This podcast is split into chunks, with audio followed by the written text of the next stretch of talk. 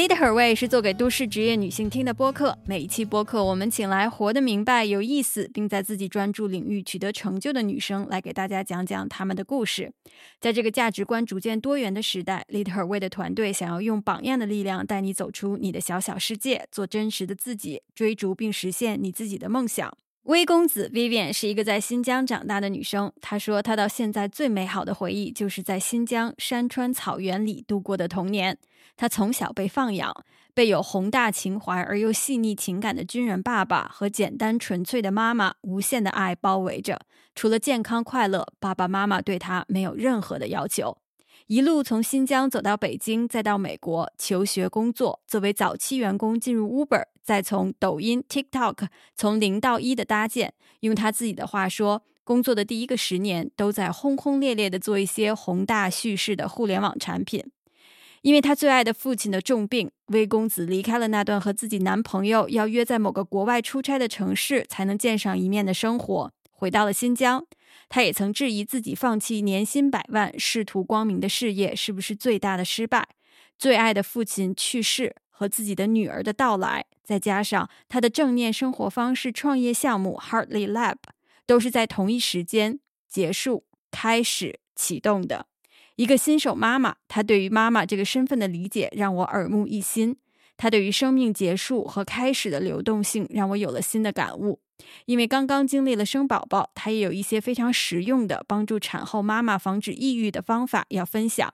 一路走来，Vivian 越来越会用心去做选择和决定。因为她说：“我相信每一个成功的人，他一定不会用逻辑来回想他这一生的高光时刻，应该都是感性的，用心去体察的一些感受吧。”每次和 Vivian 聊天都很治愈，她晚晚到来，不急不缓，却有力量。这次他选了《Stand by Me》来结束这次聊天，因为他说我们讨论的问题好像是在问他，其实也是在问我自己。他的回答也是给他自己一个答案。我们在国际妇女节的这一天录制了这一期节目，我也在节目的最后分享了做 Lead Her Way 的初衷，希望我们 Stand by each other。Hi Vivian，你好，今天特别感谢你来到 Lead Her Way 来给我们大家讲讲你的故事。在我们开始聊天之前，你能不能先简单的介绍一下你自己呢？嗯，好的，谢谢谢青，很高兴邀请我参与这一期的你们的播客 Lead Her Way。啊，我是 Vivian，啊，我叫龚子宇。大学的时候呢，大家也叫我公子。啊，我是一个出生在新疆的女孩，然后嗯，学了广告，学了新闻，然后后来在。呃，美国又踏入了互联网行业，然后嗯，参与了像 Uber 还有抖音、TikTok 这样在前十年吧，然后移动 C 端，然后比较轰轰烈烈的一些宏大叙事的互联网产品。嗯，目前然后我正在做一款小而美的这个生活方式产品，叫 Hearty Lab，然后也是由我自己内心的热爱，然后升起的一个愿景。想把这种正念的生活方式带给更多的人。之前不知道你是生在新疆的，因为我知道你现在住在成都，啊，我以一直以为你是一个成都的女孩，所以你是新疆出生的，然后是在新疆长大的吗？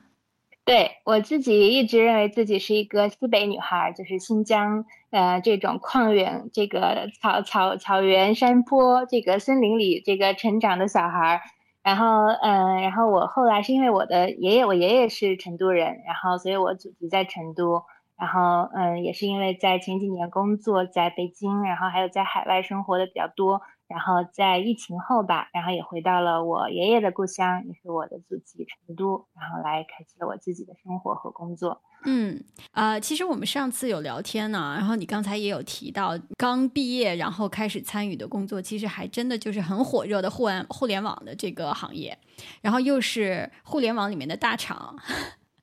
你参与了他们早期的这个啊从无到有吧，或者说从从零到一，从一到十的这样的一个过程。啊，然后你现在呢，其实是生活在成都，很安逸的一个城市，在做着一个呃向内看吧，就是冥想的这样的一个生活方式，呃，身心灵的这样的一个创业的项目。我其实挺想了解一下啊，就是你你上次有讲过，就是你你你经过了一段特别刻刻骨铭心的人生经历之后呢，才有了这样的一次转折。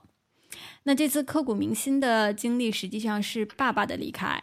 嗯，所以其实也改变了你的人生轨迹。你是从美国回来，然后就是然后回来以后呢，嗯，就离开了互联网，要重新创业这样子的。那么我们在讲这段经历之前，你能不能先给大家讲一讲，就是父母以及在新疆成长的这段经历，对于你来说，对于现在的自己是一个什么样子的影响呢？对，说起这个童年，我一直都觉得是是我人生中吧，然后目前我觉得最宝贵的一段经历，是我特别特别珍惜的，然后它也似乎是我，嗯，我觉得我的这个能量和我的这个就是。啊，创永远的这种就是这个创造性的这个动力的来源，是我所有热情的来源。嗯，我小时候从小在新疆出生，然后在那里长大。然后我父母，嗯，我爸爸是一名军人，然后但是他，嗯，他他是一名军医，嗯，所以说他是典型的，我觉得是那种就是有着非常博大的这个就是心胸，然后非常坚毅的品格，而且他是一个非常幽默可可亲的人。所以，我我的我的整个，我觉得童年，我父亲对我的影响是最大的。然后，我妈妈是一个非常简单纯粹的人。然后，嗯，我觉得他们是一个特别好的组合。然后，给我的整个在成长和教育中贯穿的，应该都是属于这种放养的这一种策略。然后，嗯，这种策略，我觉得其实对我的成长影响特别大。就是我我我自己现在就是每每想起，我相信我们都有在晚上躺在床上。然后会想起一些，我觉得无意间你一定会想起一些很美好细小的这种事情的时候，我都会无意中想到我童年的很多时光，就真的是在这种大家以为的新疆，就是户外，然后真的是山川草原，然后包括林子里面去捉小鸟，然后去捉蜻蜓，然后是是在草草地旁边观这个观察蚂蚁打架，哎，就有点像最近大家说特别火的那个水哥，他对这种花鸟虫鱼市场就是。哎，这个这个好奇和着迷的那种，就是童年记忆，我觉得非常相似。所以我父母其实他们对我，第一个是我觉得特别爱护，然后爱护是指就是他们不对我有任何的要求，他们给我充分的时间让我去玩儿，然后特别是在新疆这样，我觉得自然环境非常好，然后他们也没有对我有特别高的期望，然后就是我觉得给了我充分自由生长的空间。所以我小时候没有去这个被被逼着去上过任何的课。我自己特别喜欢画画，我喜欢舞蹈，就这两个是我自己选的，都是我要求我爸妈，就是寒天腊月要让他们就是骑着自行车送我去去上课的这种。所以很多我觉得这种内心可能自然生发的向往的，包括由这种由无聊生发出来的这种最纯粹的热情好奇，都是那时候培养起来的。所以这是我特别感激我父母的地方。嗯，然后当我事后我问过他们是不是有意这样培养的，我觉得也是他们的天性。他们可能就是希望孩子，我我我爸妈一直说，对我最大的两个期望就是希望我健康和快乐。我觉得他们做到了，他们除此以外真的没有对我特别多的要求。嗯，真好。那你觉得今天的你毅然决然的就放弃了可能别的同龄人觉得特别好的这种，嗯，互联网的大厂的这样的一些机会，可能社会意义上面非常，嗯。叫 Fast lane 啊，就是非常这个走向成功的这条道路上面，就转向去做了一个像你讲的小而美的这样的一个创业项目。你觉得对于这样的一个选择和当时父母在你小，就是你小的时候父母的你的教育和对你潜移默化的影响，有没有一些什么样子的关系呢？对，我觉得当然有。对你刚刚说这个这个弯弯道，这个叫什么？我觉得是弯道掉队吧，感觉确实感觉从就是现在的状态跟之前，我我前天还跟我先生说，我感觉想起以前那种自己就是每周可能要在全球飞几个城市，甚至是我们呃就是有的时候我觉得很久不见啊，他会飞到国外的某个城市，我们为了见一面，我觉得想起来是上辈子的事情。然后我觉得现在其实做的事情非常简单，然后返璞归真，然后而踏实。我觉得这种就是说能有这些选择的一些，我觉得背后的嗯动机，甚至是勇气，我觉得真的都是我童年那个时候的一些，我觉得父母给我的一些，我觉得爱和，我觉得甚至是你你记忆中充满的那种爱和支持，然后觉得是积累成的。因为我觉得这里面也其实有两点，我自己一直敢于去做选择，嗯，都不是因为我觉得父母希望我成为什么，或者说。嗯，但是这一点说起来，其实我觉得特别幸运。我而且在很就是我们自己做了哈利冥想 Heart Lab 以后，我们有一个就是专题的一个系列的一个板块叫原生家庭。嗯，我觉得这个是一个被其实讨论的很泛的话题，当然不同的人也会给他有一些不同的误解。但是我其实才真正那时候理解，很多人的就是原生家庭确实给予他们造成了挺多的一些压力，甚至有一些痛苦。所以我反观我看看我的家庭，我确实觉得童年的这种就是美好和回忆，甚至是父母给了你一些这种无条件的这种支持，这种无条件。完全不是物质上的，我觉得是纯粹的这种精神上的。我觉得是对一个孩子成长甚至一生，我觉得最大最大的价值和意义，就是他们给予了我绝对的空间，让我觉得第一个是我觉得我是好的，是满足的。那个满足是指无论你是谁，你成为什么样的人，你在人生阶段，然后你的那个标准不是外界定的，就是你自己，你认为你是好的，你就是好的，甚至父母一直在那儿认为你是好的。我觉得，因为很多时候孩子的成长确实大部分早期是在父母的定义下成长，父母也是他们的镜子。然后第二就是，我父母可能在一个一阶段内，就是比如说我初中的某一个时期，我发现父母解答不了我的很多问题了。我有一段时间感觉到其实失落，但是后来我也觉得父母也只是他们而已，他们也是从无知然后到其实有自己的局限和瓶颈这样生长的。更何况他们那个年代跟我们很不一样。所以我觉得，那有他们有他们的局限，我有我自己的事业，我就成为自己，就一直还是以自己更独立的这种事业来发展。所以那个时候我就有了更多勇气去探索，就也没有再依靠父母，所以那种独立性其实就会更强。所以这两点吧，都是我觉得我在包括上大学以后、工作以后，其实做选择挺多的。我觉得就是我的一些底层的一些勇气来源。就一个是我觉得我自己挺好的，我觉得我挺满足的。然后第二个是，我觉得我有独立的这个自由，可以做这些选择。嗯，特别好。嗯，我觉得你真的是很幸运的，因为我们这一代人吧，可能是是原生家庭多多少少大家都会有一些，嗯，这样那样的，也不能说是问题吧，但我觉得肯定是没有这么开放的，就大家还是会活在父母的期望里面，因为都是独生子女嘛。嗯，那其实说到了父母，就是你父母的一些，嗯，把你长带大长大的这样的一些教育方式，呃，你现在呢，其实，在疫情期间也经历了一段特别刻骨铭心的人生经历，那就是你把一段生把一个新的生命带到了这个世界上面来，你有了自己的女儿。啊，然后上次咱俩聊的时候，我觉得特别感动的一点就是，你觉得带来这个新的生命的经历是一次智慧的成长。我理解就是让你变得更加的有智慧了。我们再去深入的聊你在创业初期去做生小孩这个决定之前呢，我其实挺想问一下，就是你在你自己很小的时候有没有？畅想过自己成为妈妈的那一天，因为我觉得可能小女孩都会有过吧，或者说一些小女孩会有过。那那个时候和你的想象和你现在真正成为了一个妈妈，啊，你觉得一样吗？嗯，我我对我小时候啊，我我有几个就是我记得，嗯，有一年我妈给我买了一套洋娃娃，就是四个。然后他们会可以换衣服的那种，就有春夏秋冬，然后你可以给他们换不同的这种小洋装啊、小袜子、小裙子什么的。就是我我有了那四个小小娃娃以后，我就特别想当妈妈，那经常什么时候都要给他们想着这个天冷了，就外面下雨了，我就要想着给这个把鞋子穿好，那个把什么毛裤穿好。后来我还让我奶奶给他们做了一些打了织了一些毛衣，然后。那还有一些经历是我养过一些小动物，就是那些时候都是在我小时候。现在回想起来是特别有那种，我觉得那个时候我就挺有母性的。然后比如说我那时候还养过一只小麻雀，然后冬天的时候我就给它，然后还也是做了一个小衣服，就像襁褓一样给它包着，然后就不知道它其实有多难受，因为它就不是像婴儿那样的状态。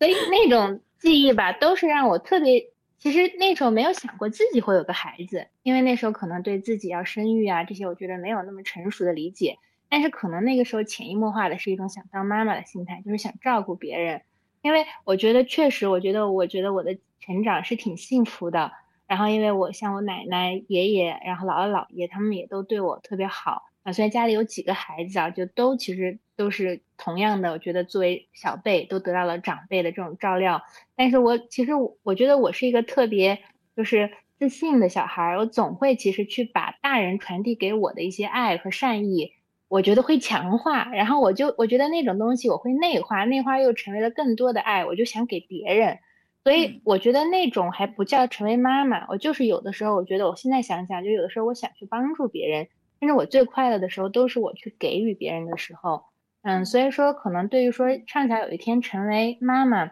我没有具体的想过，嗯，但是我有了孩子以后。嗯，我觉得，嗯，而且我确实，我跟我身边这个同样成为妈妈的这些朋友、闺蜜去聊，我觉得我天然是挺有母爱的。就是他们可能有些，呃，有些我的闺蜜会说很不适应，会有一些身份上转变的一些失焦，觉得没有了自我。其实我好像一直都准备好了这件事情，嗯，只不过我之前一直没有准备好是哪一年，哎，但是现在 timing 好了，我觉得我发现孩子的出生，我天然觉得我有很多想给他的爱。啊，但是不同的是，我发现那个爱比我想的要克制很多，这个是我觉得特别大的不同。我觉得我可能有特别多天然的东西想要溢出来，但是反而就是我最近时常，因为我爸爸其实在孩子我刚刚怀孕我才知道消息的时候，就其实是他就离开了，在去年的二月份。然后嗯，我我其实，在孕育我的小小女儿或者说女儿出生了以后。我还是有很多个时刻是非常想念她的，甚至有很多的悲伤的时候。但特别是在疫情期间，就是当大家都第一波阳了的时候，然后我我们家这个就是全部都阳了，我妈妈也阳了，老公也阳了，他们都然后都被我赶出去了。我当时那个母爱特别爆发，我是说不要把病毒的这个载量加强，我说大家都先出去散一散，让我自己在家带孩子。然后月嫂也走了。然后我就一个人抱着他两晚上，这种就是真的就是干熬。他这个抱着烫烫的这个小小朋友的时候，我就在想我爸爸会做什么嗯，因为我内心是极度的恐惧的，就想到了看到无数个微信上讲到小孩子要高温惊厥的这种后果不堪想象的场面，然后我就想到我爸爸，就是我爸爸是一个军医，但是从小他对我特别不鼓励吃药。啊，我没有真的是大的这种，就是真的生死问题，他是绝对不给我任何药的。所以说，我就想我爸一定会说没事儿，小孩的这个生命力特别旺盛，你就等他闹吧。所以就是我想说的是那种，我成为了妈妈以后，反而就是我克制了很多，就是我自己想表达的。我在回想我我爸爸我妈妈以前是怎么养我的，有点像我想给我孩子更多空间。嗯嗯，特别好，嗯。如果你的孩子现在会说话，那么我们问他在你不在的情况下，选择一个词来形容你现在的你，你觉得他会选择哪个词呢？啊，这个问题，这个问题太好了，我觉得 I never know，就 maybe 有一天他长大了，我可以问他吧。但我觉得他可能会觉得妈妈是一个很真实的人。嗯，因为我在他面前，其实，嗯，特别是我觉得，嗯，因为作为产后妈妈，我觉得很很多的妈妈其实是非常脆弱的，从身体上、心理上，嗯，我觉得这也是我其实最近一段时间啊，包括我觉得，呃，我们说那个蓬头垢面，然后经常这个邋里邋遢，然后，嗯，我自己是处女座啊，就是背景这个是我，我其实还是很多时候是一个挺挺龟毛的人。嗯，但是反而也是这个阶段让我特别真的是放飞自我了，所以我在他面前我反而就是特别真实。他可能看到过妈妈各种不堪的样子，而且看到过妈妈就是包括爱他，然后泪流满面的样子，以及喜悦的泪流满面的样子，他都见过。就我觉得他应该会觉得妈妈很真实。嗯，特别好。我觉得这个问题你可以过几年等他会说话了，让他讲一讲。那我其实要加一个问题，就是如果你爸爸看到了现在的你，你觉得他会用一个什么样子的词来形容你呢？你觉得会跟在你没成为妈妈之前这个词是一样的吗？好问题。对，首先这个问题让我现在特别想他，然后又想到了他的样子。嗯嗯，我觉得他应该会觉得，嗯。我想的太多，他，我觉得我爸爸是一个，就我觉得我是跟我爸爸更像一点的，就是从家里来说啊，就我会跟我爸爸更像，因为我妈妈特别粗，线条很粗，我爸爸是一个心思非常敏感、细腻而且博大的人，嗯，然后我觉得这点我很像他，呃，但是呢，他可能又有作为，我觉得还是有男性的那种天然特别宏大。嗯，我觉得他可能经常也会告诉我说，别想那么多，做就行了。然后，而且我爸做饭特别好。嗯，我就说到那个家里，我从小对爱和支持感的意义，其实就是遇到了天大的事儿，我爸说先把饭吃了，来姑娘，咱们先把饭吃了，吃好饭就不饿了。嗯，然后真的好多事情，我觉得就是其实吃饭，我现在想想是我们说的回到当下，就是你要么其实是后悔了对之前做的一件事儿，要么就是焦虑和恐惧未来。但我爸每次说的“来，闺女先把饭吃了”，嗯，一次一次的就会把我拉到当下，嗯，所以我觉得他现在看到我，他肯定会说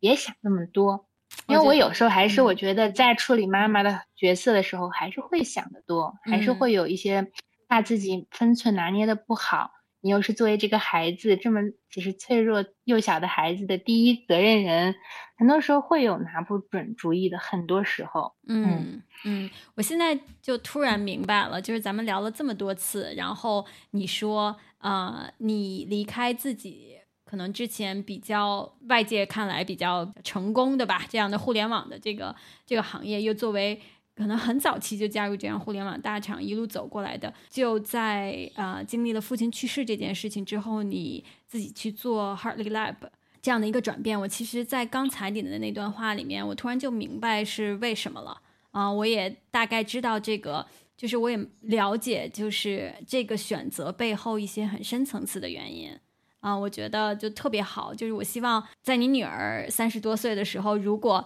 她也能够被别人采访，她在聊她自己长大的经历的时候，她能够跟你有一样啊，这么内心就充满爱的这样的一段的经历，然后给她力量，给她勇气去做啊，符合她自己内心的一个选择。对啊，我是觉得真的这些幸运是挺难得的。然后其实有些人也许没有能够有这样的记忆，所以我也觉得，嗯。因为你见过这种好美好的东西，就像，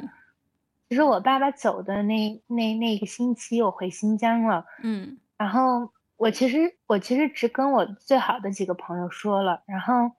我我其实很想，就是当时我什么都说不出来，但是后来我事后可能两三周，我发了一个朋友圈，嗯，当时是去年的二月份，然后也是，然后一个星期之后就是三月初，然后当时新疆的那个。嗯，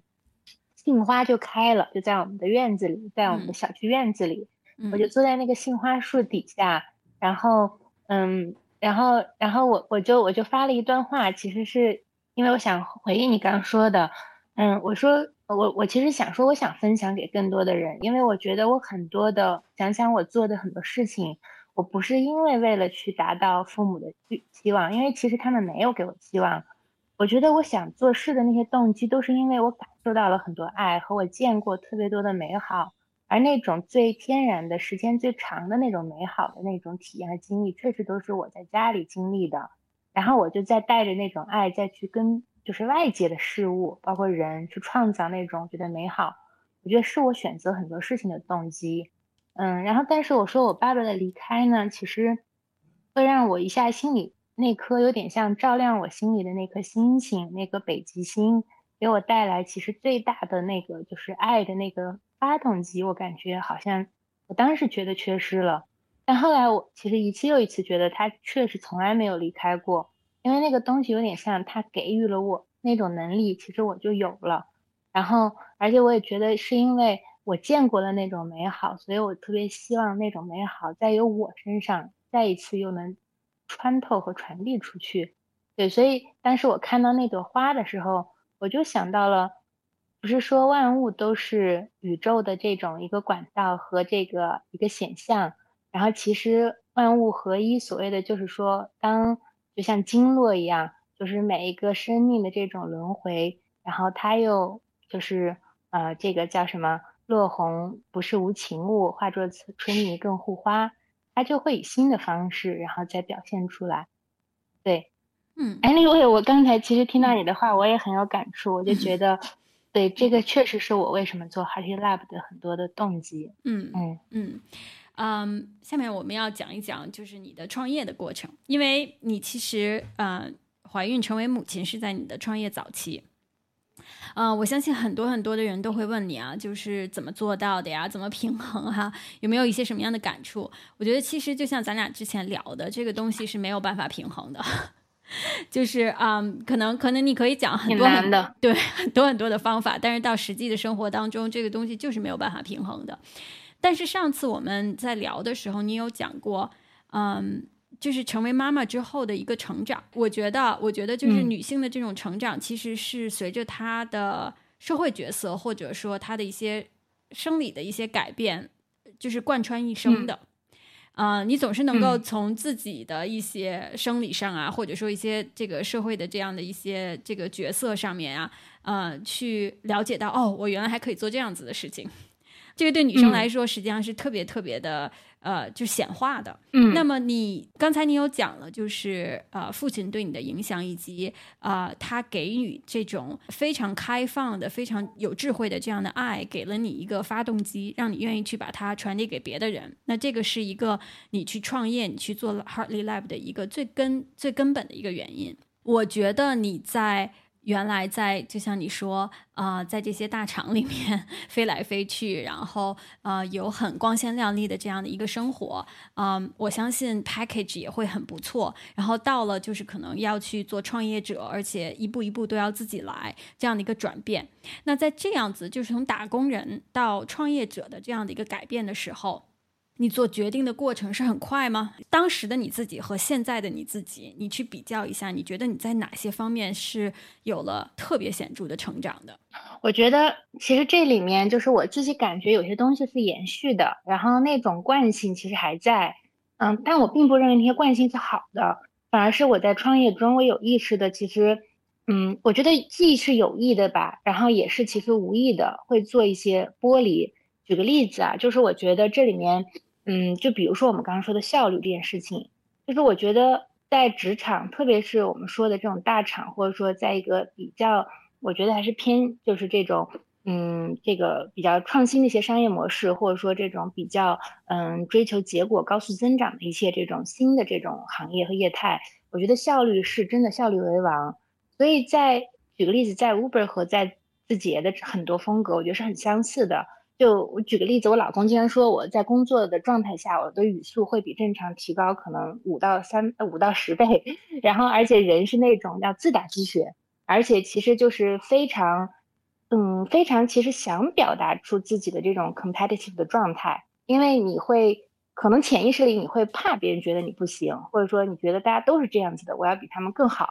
就是那种，嗯，我觉得那种那种就是职场。包括不光是女性啊，我觉得男性也一样，就是那种职场竞争的，然后那种状态，其实很多时候，我觉得从现在反观去想一想，有的时候不一定是由业务决定的，其实它是一种氛围，它形成的其实有可能是一种高效的结果导向。但反过来你去想想，那个结果是为了什么？其实那里面很多时候大家是不会去有更深度的，甚至没有时间去思考，我们做的这个结果是真正对。世界更好的结果，对人类更好的结果，还是在一个相对短的一个这种就是时间范围内，然后商业要的一个结果。那这个结果背后又是谁去定的？我觉得那些其实思考都没有。所以说，我认为的这种惯性是我在创业里面我可能有意识会剥离的。就我们可能会牺牲一些效率，但是我们会去先问问那个 intention 为什么。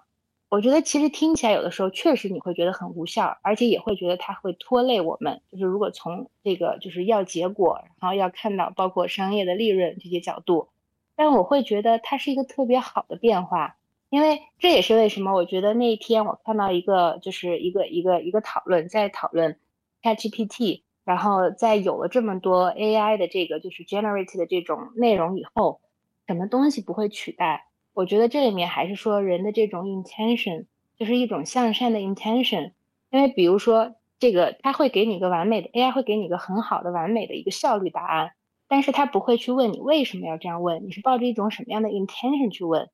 所以我会觉得这个是我创业过程中可能我们会部分去牺牲一些效率，然后去更多的问一些那个初心。嗯，因为其实 intention 背后它直接决定了这件事情你的目标在哪里，你会走向哪儿。这个有可能是一个走得快慢的问题，但是它从底层上就决定了你做事的方向会不一样，且这个过程也会不一样。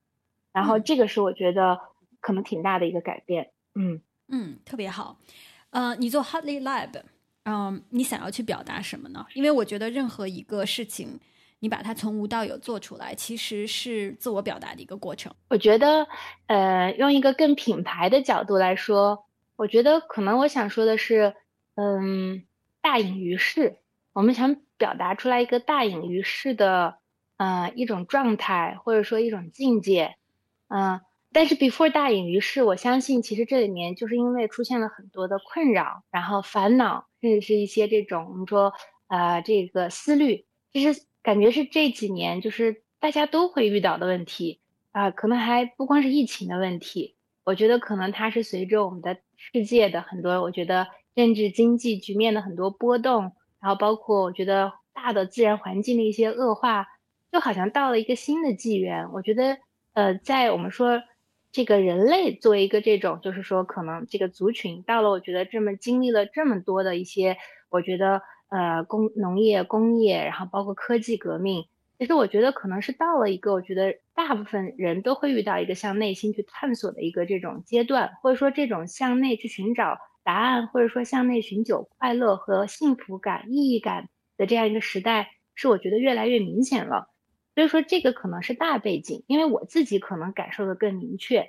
就像我觉得，可能我的契机是因为我的家庭、我个人的这样一些生命中出现的亲人，或者说一些这个，我觉得呃情感的深深的触动。但是反观，我觉得每个人好像都有一些东西在触动他们。所以说，我觉得，但是人又好像要在这样的一种就是都市化的进程中、现代文明中往前推着走。但是我觉得推着走，如何跟科技，然后这种我觉得很好的结合，然后如何跟我觉得更好的文明结合，但是又不失去，然后让自己丢失了这种心灵的归属，我觉得是一个大家一定会共同面对的问题。所以我感觉就是相比好多人啊，当我们说可能有这种中年感，啊，你有了这种父母年迈的父母，有了小孩儿，我觉得可能我。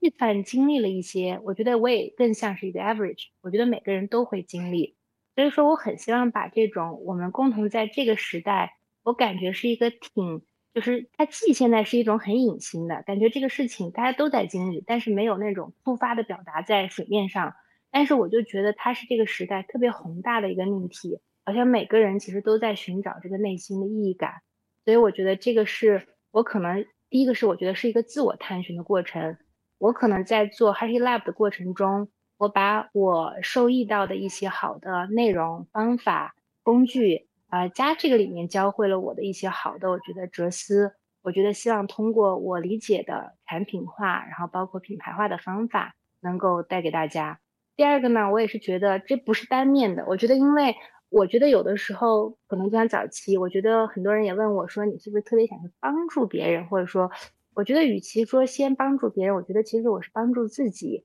然后，我觉得这里面，我希望自己能成为一个更好的 being。这个更好的 being，包括做这件事情中，我也很坦诚的讲过，我觉得这个把它做成一个商业模式来看，它还有很多的这个不成熟的一些，我觉得一些限制。但是，我觉得做的过程中，本身你在做了，可能这个 being 本身就是能够影响到更多的人，它就是一层一层的涟漪。所以说，我觉得第二层更多的是，我希望能激起一些涟漪，然后再跟大家一起再产生互动。所以也我也得到了很多，包括这里面有来自于我的团队、我的合作伙伴，甚至投资人的一些互动。嗯嗯，所以这个是可能 Hashi Lab 的一个表达。嗯嗯，为什么会是你来做这件事情？有想过吗？嗯，这个是一个挺投资人的问题，就是。我觉得首先有挺多的人在做这样的事情，这是我看到一个特别好的这个方向。特别是我觉得我把这个领域叫做可能它是一种社会创新，然后一种更人本关怀，一种我觉得人能够更回归自我，跟这种我觉得未来更好的这种人类文明进程中一个我觉得很重要的部分吧。然后我觉得很多人慢慢在做，然后我只是他们其中的一员。然后而且我觉得对我来说这不是一个。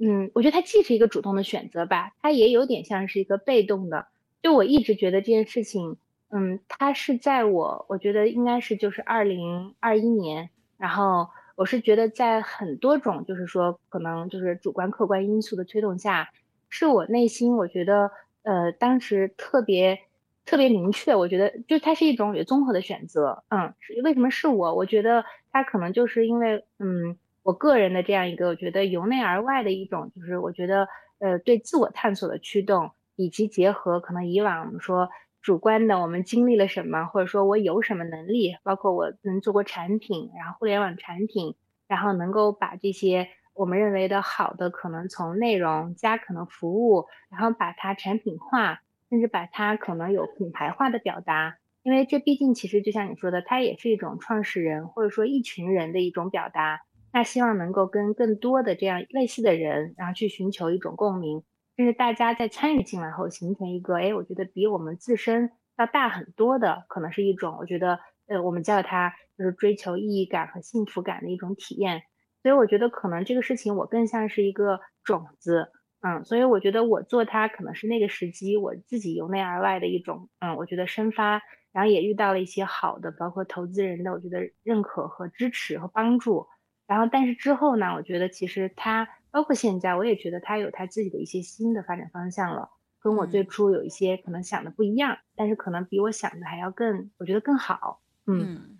刚才你说到了投资人的这个问题，那我想问你一下，其实，嗯啊，一个女生适婚适孕的这样一个年龄的女生去融资本来就很难了，然后你做的这个领域呢，又，嗯，我觉得比较就是不是大家说的这个风口上面的，就是没有说像大家 AI 啊、Chat G T G P T 啊等等这样子，就是很很疯魔的这样的一个 concept。那你是怎么样去打动你的投资人呢？你觉得你身上哪些点是让投资人愿意去来 support 你的这样的一个创业呢？嗯，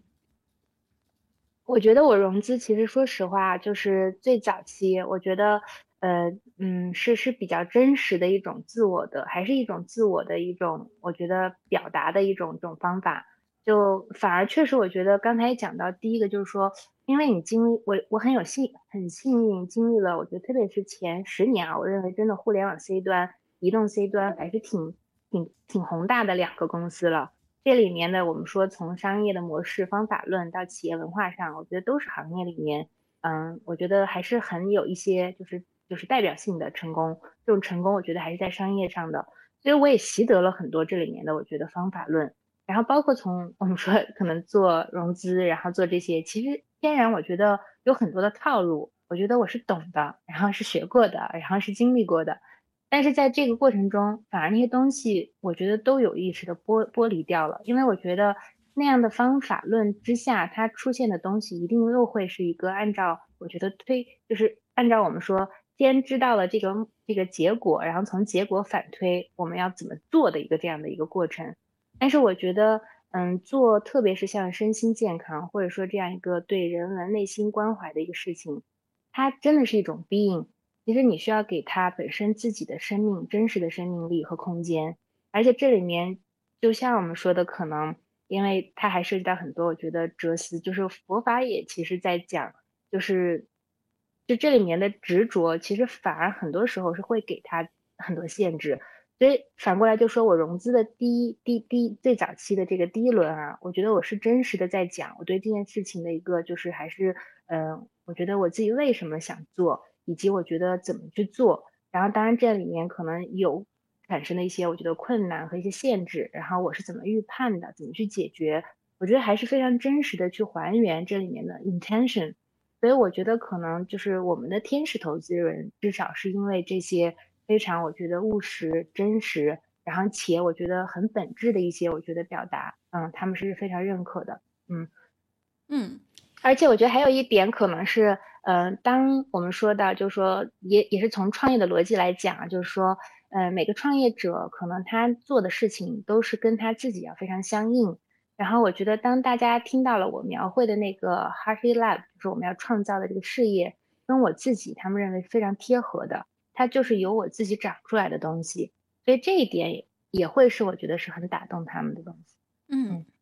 下面我们再来说说你的另一个身份，就是新手妈妈。我想就是肯定非常辛苦。上次你跟我聊天说，啊，你可能出去开会啊，怎么样的，还要去背奶，就是也变成了一个背奶妈妈。我觉得这些 logistic 上面的事情非常的难。其实，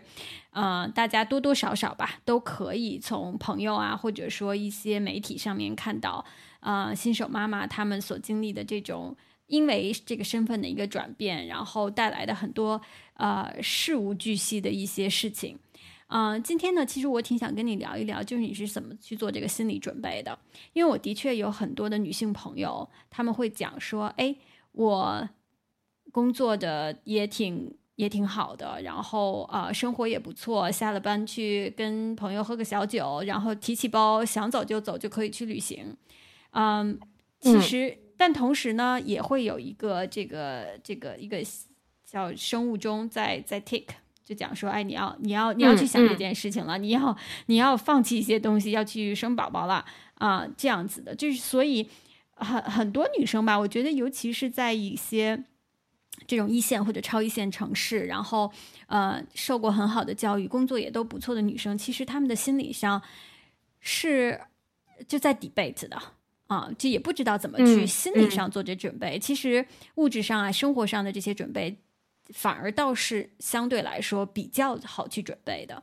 我其实挺想了解一下，就是你是怎么去做这个心理准备的？嗯嗯嗯，其实我觉得，嗯，我自己，嗯，我一直都挺喜欢小孩的，然后我也就是，嗯，我我一直是是特别希望有小孩的，但是呢，我包括我其实从结婚然后到生孩子这两件事情。嗯，那当然再往前回溯啊，就包括我我去读书，包括选工作，我觉得这里面的选择确实都很相似，就是那个背后的原因。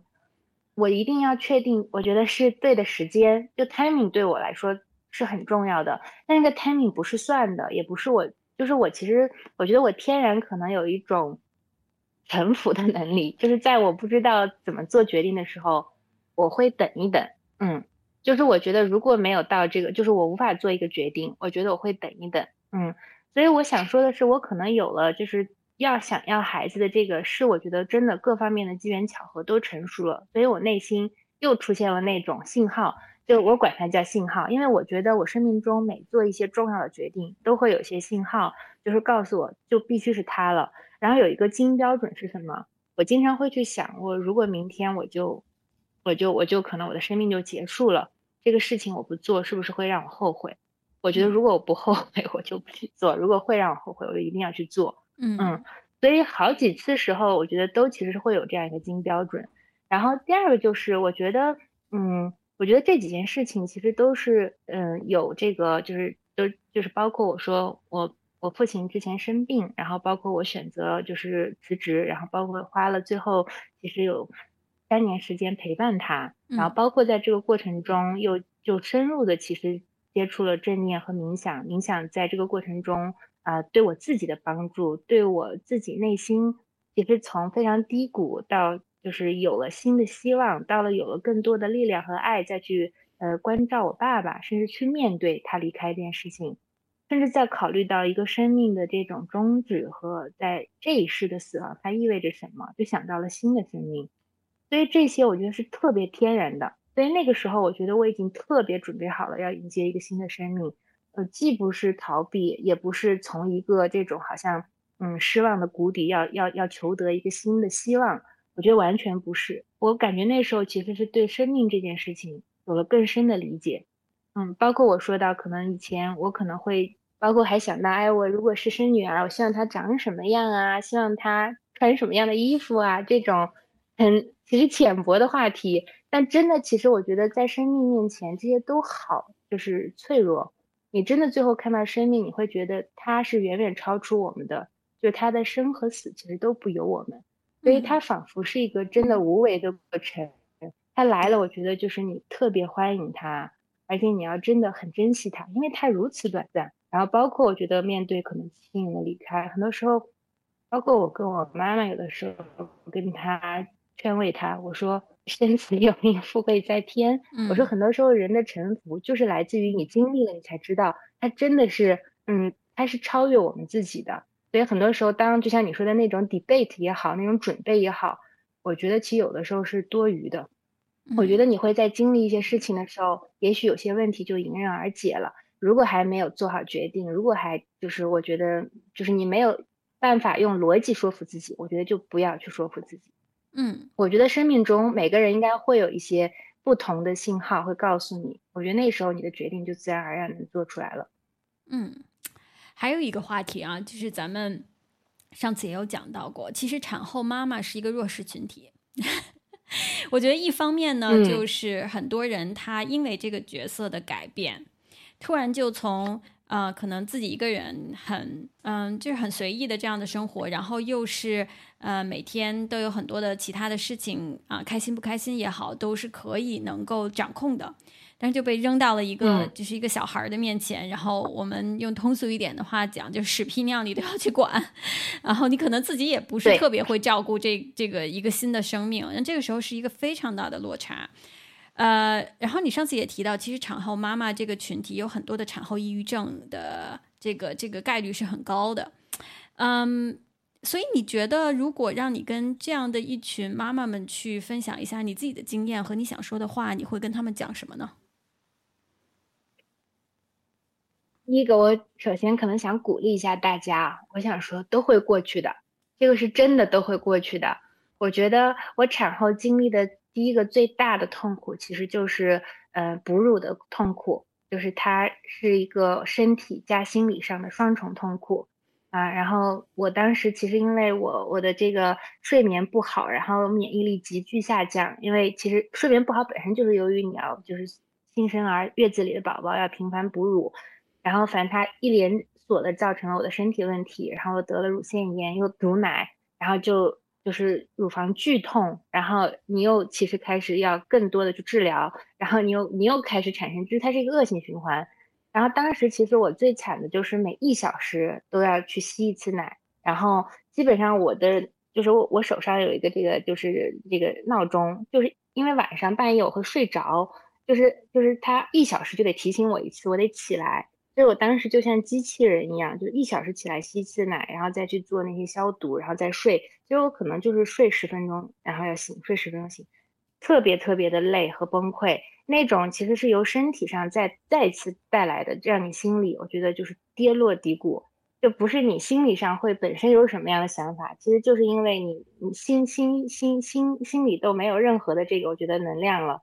然后但是呢，那个时候我觉得人往往又会就是这个。就是对时间的这种概念会特别的丧失，因为你其实在家，你每天就是两点一线，基本上就是面对宝宝和你自己一点点有限的时间。然后，嗯，其实很容易你就觉得这个是一个无限制的一个黑洞，然后你就会在这里面循环、循恶性循环。但我觉得那个时候，其实妈妈一定要有信心。我觉得它其实是一个，你回头看，觉得是一个相对还是短暂的时间。可能在那个时候最辛苦的，顶多我觉得就可能是一两个月，第三个月就会好很多。所以说，首先我觉得可能这里面有挺多的时刻，我觉得需要一些自我调节，然后比较好的情况下，我觉得也需要一些沟通和一些 supporting 的这个就是 group，啊，他比较幸运的话，可能是你的先生，或者说你周围的这种照料者，你的母亲、婆婆啊，或者说月嫂阿姨，啊，当然如果可能的话，我觉得一定要有一两个朋友能跟你去一起交流，甚至你主动的表达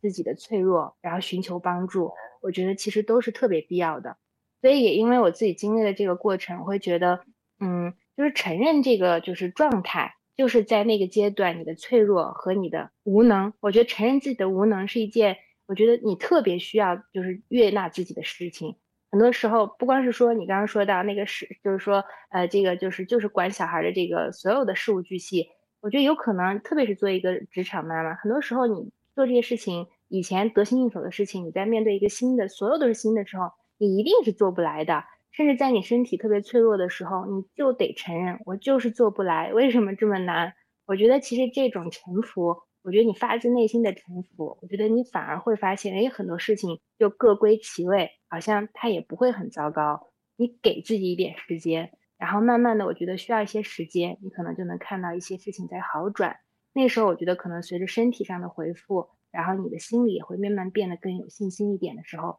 诶，它就会朝着一个比较正向的良性循环开始发展了。嗯，那我再多问一句，有没有一些什么样子的工具或者书籍是你在这一段时间去用的？你觉得对你帮助非常的大？我自己其实会，嗯，每天就是在我就是，嗯，我觉得我最难的其实就是我前两个月，因为我月子里其实身体确实非常的不好，就是 physical 的非常不好。然后那时候其实时间都没有，就是体力也特别差，包括我可能那时候我躺着都有很多身身上的一些伤痛，但是我还是会有一些冥想的练习。就是冥想本身，我觉得它可能在呃很多形式上是可以变通的，包括本身你躺着，或者是包括你在喂养小孩，就是你给喂喂奶的时候，就是你真正的看着孩子的眼睛、睫毛。就是那种，就是极其专注的找到一个锚点，然后并且就是全神贯注的，其实在观察那个当下，它很很容易，其实带给你一些我觉得些许的平静。就是你找到有的时候找到那一点点抓手啊，我觉得你会给自己一个喘息的机会。啊，我觉得首先冥想，我觉得是一个非常好的方法。或者大家其实我觉得在，因为当然那个过程中我也有了更多的我觉得更深层次的一些 compassion。就是有好几次，我是痛到，就是身体的疼痛让我都无法冥想。因为早期其实我们知道，像 MBSR 就是卡巴金教授发明的这种更现代化的正念，嗯，就是减压法，是为了帮助这种就是很多病人的疼痛的反应。但是后来我才发现，这里面的难度就是当一个人在 physical 身体层面有了巨大的一些痛苦的时候，他的那个精神状态是根本无法 follow 的。所以说那个过程中。我我觉得就是这里面第二个工具，就是我觉得，嗯，你需要交流啊，就是那时候我觉得可能就是一些像没有办法做到一些常规的滋养自己的方法的时候，我觉得你找身边的一些人需要去求助，需要去跟他们交流，就是沟通，我觉得是特别好的，你让自己的内心的很多东西能流露出来，包括表达脆弱，我觉得是一种就是在那个时候，我觉得是妈妈应该一定要大胆去做的事情。啊，我觉得会让就像有水源，然后流进来流出去，哎，我觉得心里其实就有了一些我觉得生机。我觉得那个时候特别怕自己是一个人陷入低谷的啊，我觉得把自己其实又封闭。当然还有第三个是说，当你交流了，你发现还是很多人都无法理解你。这也是我们说的，其实有时候只有妈妈理解妈妈，甚至你可能最爱的人，你的丈夫，然后你的母亲。啊，有可能也无法理解你的时候，也不要气馁。我觉得尝试去表达，尝试去说，其实就会有一些帮助。嗯嗯，我们刚开始的时候有有聊到过，这一次身份的转变让你体会到了智慧的成长。所以啊，我挺想让你跟我们的听众朋友们分享一下这一次身份的转变。你觉得你这个智慧的成长是？什么意思呢？嗯，我觉得其实刚提到了，就是嗯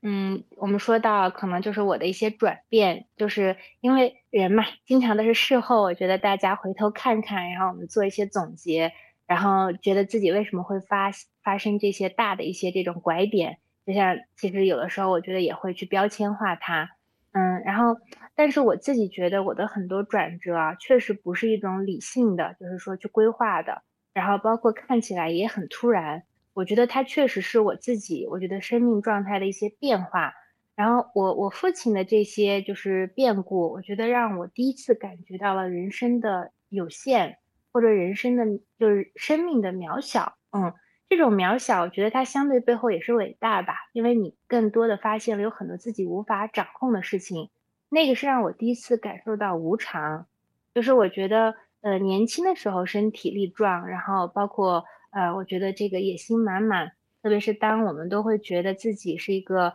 呃，有梦想，然后勤奋，然后会把这些很主观能动性的事情放大到很大，殊不知，我觉得我们也其实背后是被无数个机会和幸运托举，然后且可能我觉得得到了一些很好的 timing。但是你会发现，其实还是有一些我觉得没有被关注到的人，就像我们现在其实服务了很多 underserved 的群体，你会发现，嗯，这里面还是有很多资源是不公平的，然后加上人生也有很多的无常。就是我想说的是，可能那个时候，当你有光环的时候，你只会看到很多的是个体，然后包括自我成功的这些案例和这条路上，哎，所有的那种可能关注点和什么。然后，但是我觉得，当你可能遇到过一两次无常了以后，特别是这种无常来的特别突然，甚至来的特别彻底，啊，当然每个人的感受不一样，有些人我觉得发生了，他也一样会再去继续走这个所谓的窄道，就可能是我觉得就是还是会在以往的这种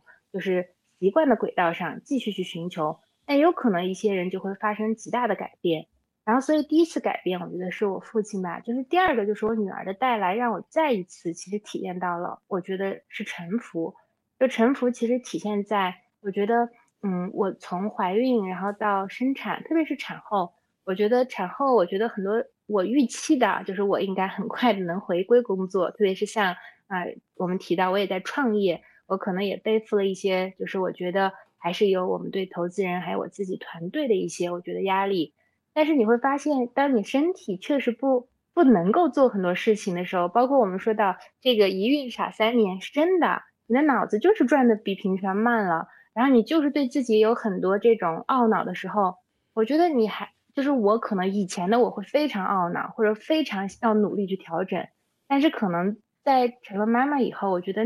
那种智慧。也不是说我，嗯，我觉得是追求的。我觉得他其实是在多种，就是身体加心理上给你，就是最后的一次，其实说警醒，其实就是说要让你放开，甚至让你放松。然后那种放松，就是我觉得是臣服，因为你想控制，你想去计划，你想去给自己一个，就是说我一定要怎么样的目标的时候，啊，往往就是事与愿违。而且你越用力，而且我会发现啊，就是一个家庭。嗯，真的是女主人是这个核心，就是你不对的时候，所有的东西都在发生问题啊，你的爱人也会情绪很糟糕，你的孩子也在这个嗷嗷待哺的时候大哭。但是当你放松了，哪怕本身它是一个问题还没有解决，但你好像觉得那种氛围还有解决方案好像都在慢慢的迎刃而解。对，所以我觉得第二个就是说，我觉得还是一个臣服，臣服是让我觉得这里面有一些让我嗯。反而可能智慧就自然而然的升起的一些这个底色。嗯，说回到你现在其实有两个宝宝，一个是 Hartley Lab，一个是你女儿啊，那时间怎么分配呢？有没有内疚的时候？会，我觉得这个是一个特别真实的问题。我觉得会有，嗯，我首先我觉得我还是一个，嗯，我觉得带着以往就是在我们说，嗯，职业职场中的很多惯性，就是我还是对自己有很多。我觉得叫就是我们现在经常说要自我关怀啊，包括其实要去更好的就是臣服，但其实我觉得有时候做不到的，就是你还是会有对自我内在就是要求自我的暴力的时候，那其实这里面就是我和自我的一些就是不自洽，嗯，我觉得所以这个时候就会产生很多内疚。啊，但是因为其实我我我深深的知道这个底层，我觉得其实本身。它是有这种冲突的，它还是把很多东西当成了二元在对立起来，所以呢，我觉得就是首先我承认我有这样的时候，而且有这样的时候，我会给自己还是一些空间，然后去看哪些东西在技术层面能平衡，哪些本身可能底层没有矛盾，而是我觉得可能这里面会是有些天然的取舍，嗯，所以现在我觉得可能就是坦白说，我觉得可能在这个阶段。嗯，孩子和家庭对我的需求更大一些，然后工作和创业上，我觉得可能我是这么看，就是有一些我们能极大的去做的，然后我们就会还是会有一些高效率和标准把它做好。但有一些就是我之前有一个很好的这个，也是我的有点像 role model 的一个女女女性创业者啊，她做了一个也是偏正念教育、亲子教育的这样一个平台。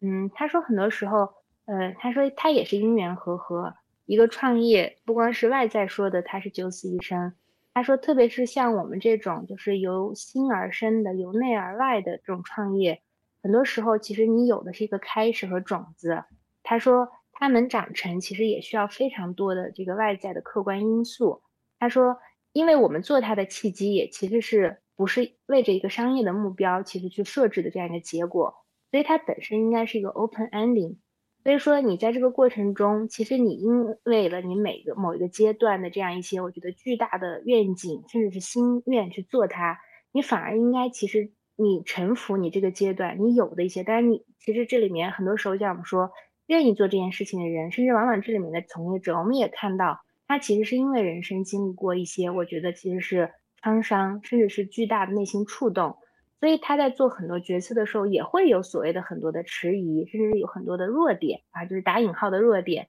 但是真的因为是这些背后隐藏着无限的我们觉得就是宝贵的品质，才得以把这些事情，我觉得用非常规的且更真诚的方式做出来。我觉得这个就是一个硬币的两面。所以说，我现在可能说对于创意啊，就是我我们其实是在我们叫还是 gentle focus，就是去尽我们的全力去用力，但是对它的结果，嗯，我们现在没有那么执着了。嗯嗯，所以创业可能会是现在一个状态，这样的状态。嗯，嗯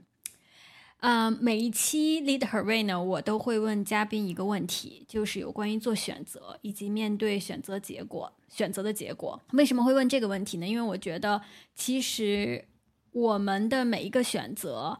都决定了三年、五年、十年，或者我们整个的一个人生的轨迹。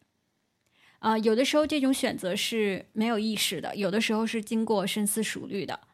嗯，我觉得其实我特别想了解一下你做选择的底层逻辑是什么。那很多的女性听众朋友们，他们会对做选择这件事情可能有焦虑，啊，是因为他们的选择太多，而并不是太少。我大部分的选择，我觉得都是出于心底最真实的一些热爱。嗯，就是。我其实经常啊，就是开篇我们讲到了我的童年，我其实会觉得我童年中有一些意象啊，就像我我刚才提到的，呃，我记得那时候夏天我们经常会去河边捉蜻蜓，虽然蜻蜓不应该捉，但是我们其实就当时在我奶奶家的那个就是呃就是小小小小县城吧，应该是。然后有一条小河，那边有很多的蓝蜻蜓。然后我们就在那个夕阳中，我记得那时候新疆有很多的芦苇。然后我们在博斯腾湖，就是挺大的一个内陆淡水湖，就是在夕阳底下去追逐那些蜻蜓。然后其实你是在那个奔奔跑的过程中，看到蜻蜓的翅膀，然后一闪一闪的泛着那种橙色的光芒。就那个里面，我觉得带着非常多的那种温和，然后还有那种我觉得平静，然后还有那种就是。你可以想象它是一个，如果是一个文艺片的话，我觉得是一种特别很幸福的，而且那个体感也是你吃了晚饭，夏天的暑假，然后在爷爷奶奶的那个家里，然后你就去度过这样的暑假，每天下午是有那样一个时间段，其实那种意象吧，就是是一个小小的缩影，它都会其实是成为我去做很多决定的时候，就是给予我一些灵感的时刻，我认为它叫灵感时刻或者高光时刻。因为我时我经常会去想哪些东西是我记忆中，是我认为我生命中，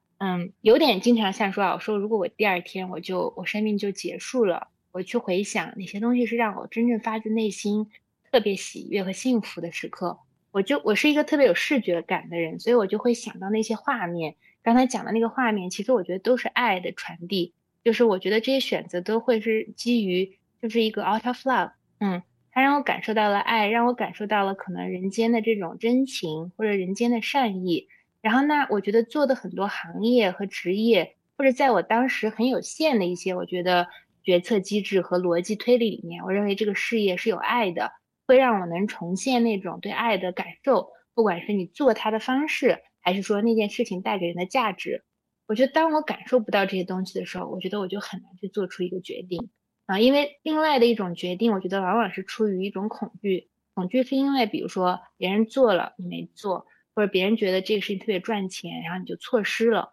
我觉得我回头来看，我所有的决定都不是因为第二种而做的啊，因为第二种是会让我纠结的，但是我最后都没有做那些选择，因为我觉得可能最终选择，嗯，选择其实我觉得还对我来说，我觉得都是特别是重大的决定，都是非常感性的。它是会让你想到，你就觉得我必须要做这事儿，嗯，我不会用再用，因为早期也有很多上大学的时候，身边有非常多我觉得理性的、优秀的朋友，会用非常多的这种分析法、框架法，然后还会写好多一纸两面，然后写满，就是利弊权衡。对对，我觉得这这都不是我做决，我发现我重要的决定都不是这样做的。嗯嗯，哎，我觉得这个给我很大的启发，就是你把它视觉化。带入到你想要进入的这个场景，然后再看，嗯，你当下的所要做的这个选择是不是能把你带到那个场景里面去？我觉得这个可能是一个很好的，呃，很实际、可可可行的一个一个方法论。嗯，你觉得你自己在选择的这一条道路是主流价值观认可的道路吗？嗯，我觉得。我觉得我我我现在经常觉得就是，嗯，我们有非常多个平行世界，每个人认为的主流和非主流和边缘，其实，嗯，非常相对。嗯，我原先在的我们说的可能这个行业，互联网啊，包括金融啊，还有很多创意行业，其实所谓说的就是这种特别呃，就是呃，我觉得就是有很多的精英吧，我们这个社会，然后现当代社会里面很多精英从事的行业，我觉得我曾经认为那是我认为的主流，嗯，但是当我做了 Hearty Lab 以后，我又进入到了一些我觉得社会创新领域。嗯，从某种定义来说，这些是边缘，甚至是非主流。但是他们给我打开了一扇好大的门，让我们看，让我看到了其实我以前没有关注的很多的行业、职业，甚至是个体。就他们的很多生活，我觉得跟我生活状态，包括他们也是可能母亲、父亲，然后嗯，他们也有老人，上面有老人，就你会觉得他们的生活状态和生活环境跟我们以前的这种我周围的 peers 很不一样。但是在他们看来，他们也有一些主流的，我觉得价值观。然后他们反观去看我们那些行业什么样的状态。嗯，其实我觉得是有的时候是既既平行，但是又有一些嗯交集的。所以在我自己现在看来啊，我就觉得，嗯嗯，首先我对我自己，就这里面可能有一个叫人设吧，就是我其实是一个特别，我觉得我觉得不应该有人设。我觉得每个人其实。有了人设，其实就是一种枷锁，甚至把自己其实活得会越来越窄的这样一个，我觉得限制。嗯，所以说，我认为其实当我们去考虑，就是自己现在是不是在符合主流的时候，他其实也是把自己固凝固化了，就是把自己放在了某个标签，甚至是阶层，甚至主流和就它还又变成了一个二元。所以这个过程其实是我自己，我觉得我做个人成长的探索中挺大的一个，就是一个领悟，甚至我还在持续突破。我觉得当你就是容易给自己设置你是谁，你应该成为谁的时候，你就会特别大程度的凝固自己，然后而那个凝固就会让你其实特别，嗯，就是前怕狼后怕虎，就很难就是自我表达。那我反观我人生中，我觉得最其实活得畅快自在的时候。都是没有那些枷锁的时候，而且反而其实是不在就是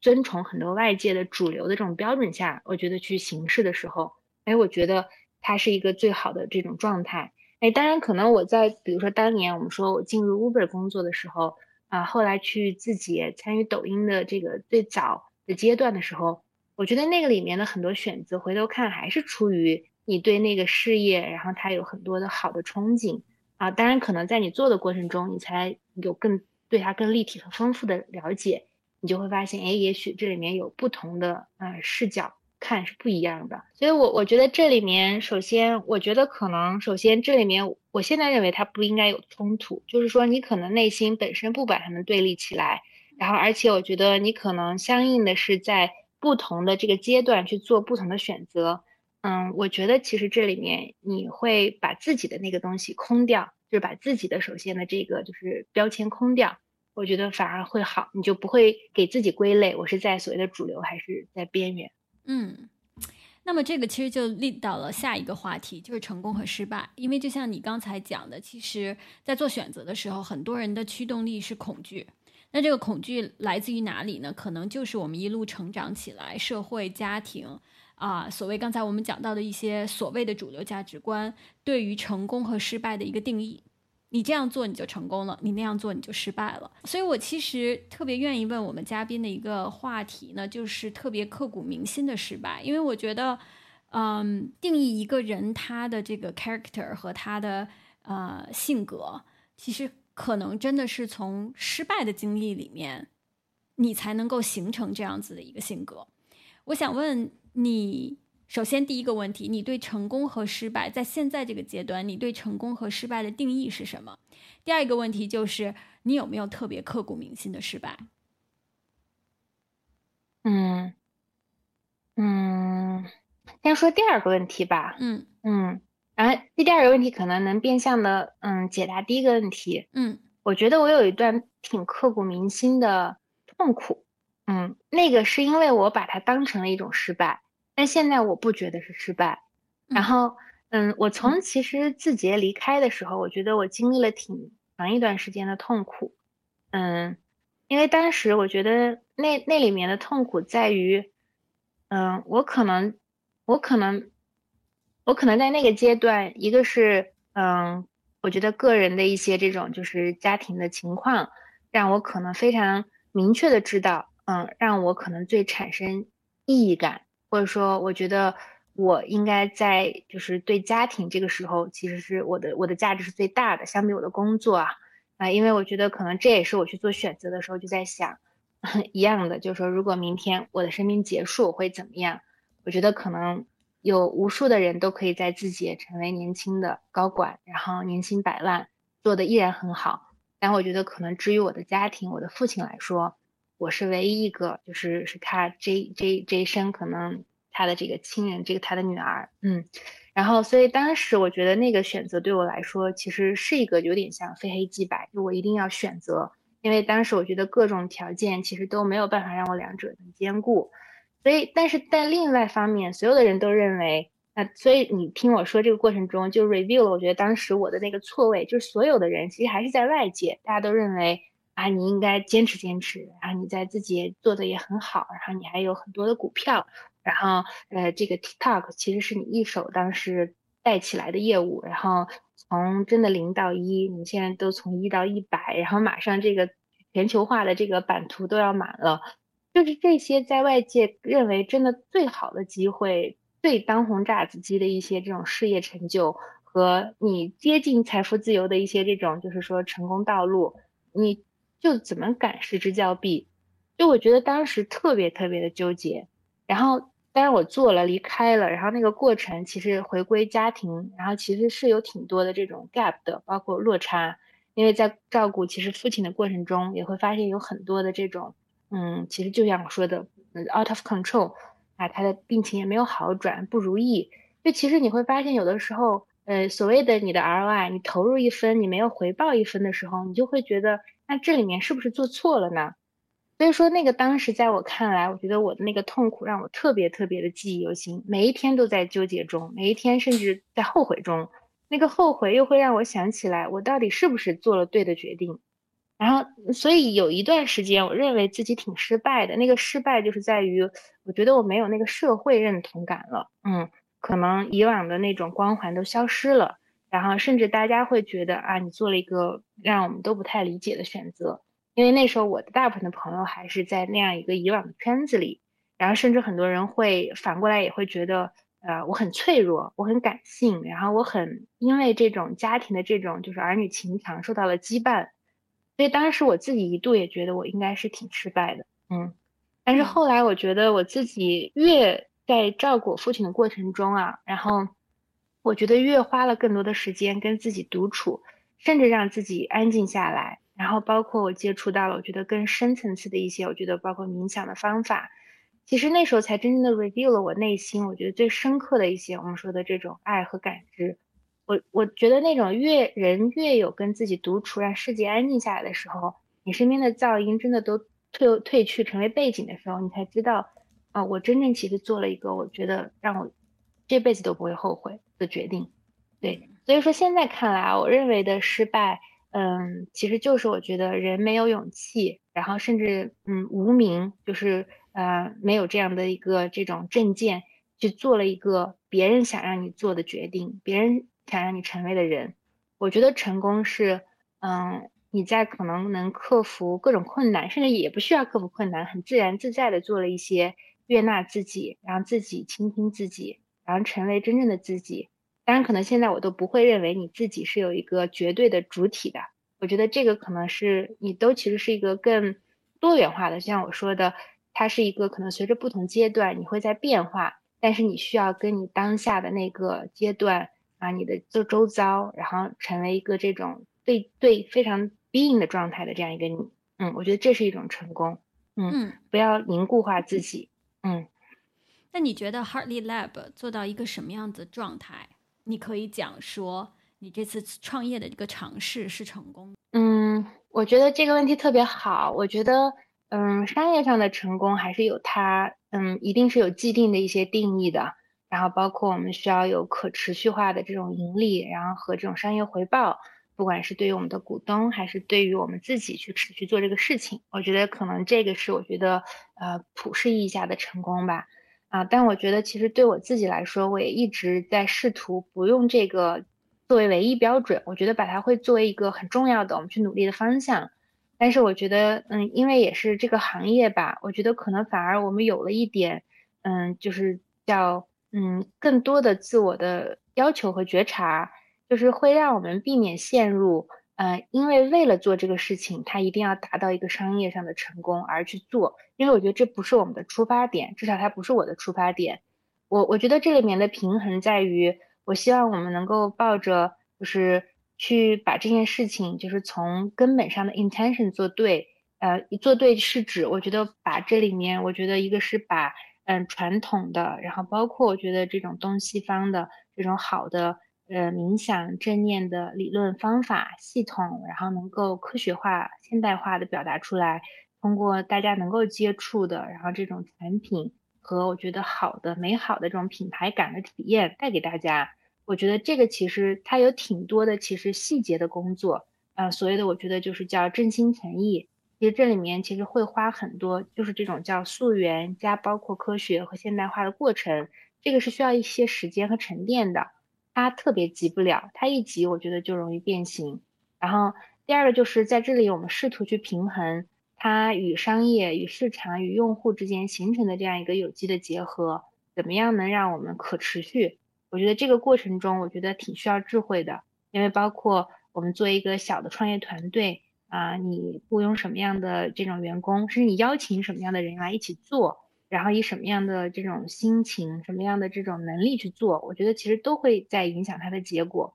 所以说，我觉得，嗯，我认为最终成功可能是过程会大于结果。如果我们用了对的 intention，用了一些我觉得最大程度在这个就是说。经济环境下，以及在这样的一个市场成熟度环境下去做了一些正确的事情，包括招了对的人，用正确的方式和对的 intention。但我觉得，如果商业上其实我们最后我觉得没有达成，我依然觉得这个过程我们是成功的。嗯嗯。那么现在就说到你另外一个宝宝，你的女儿，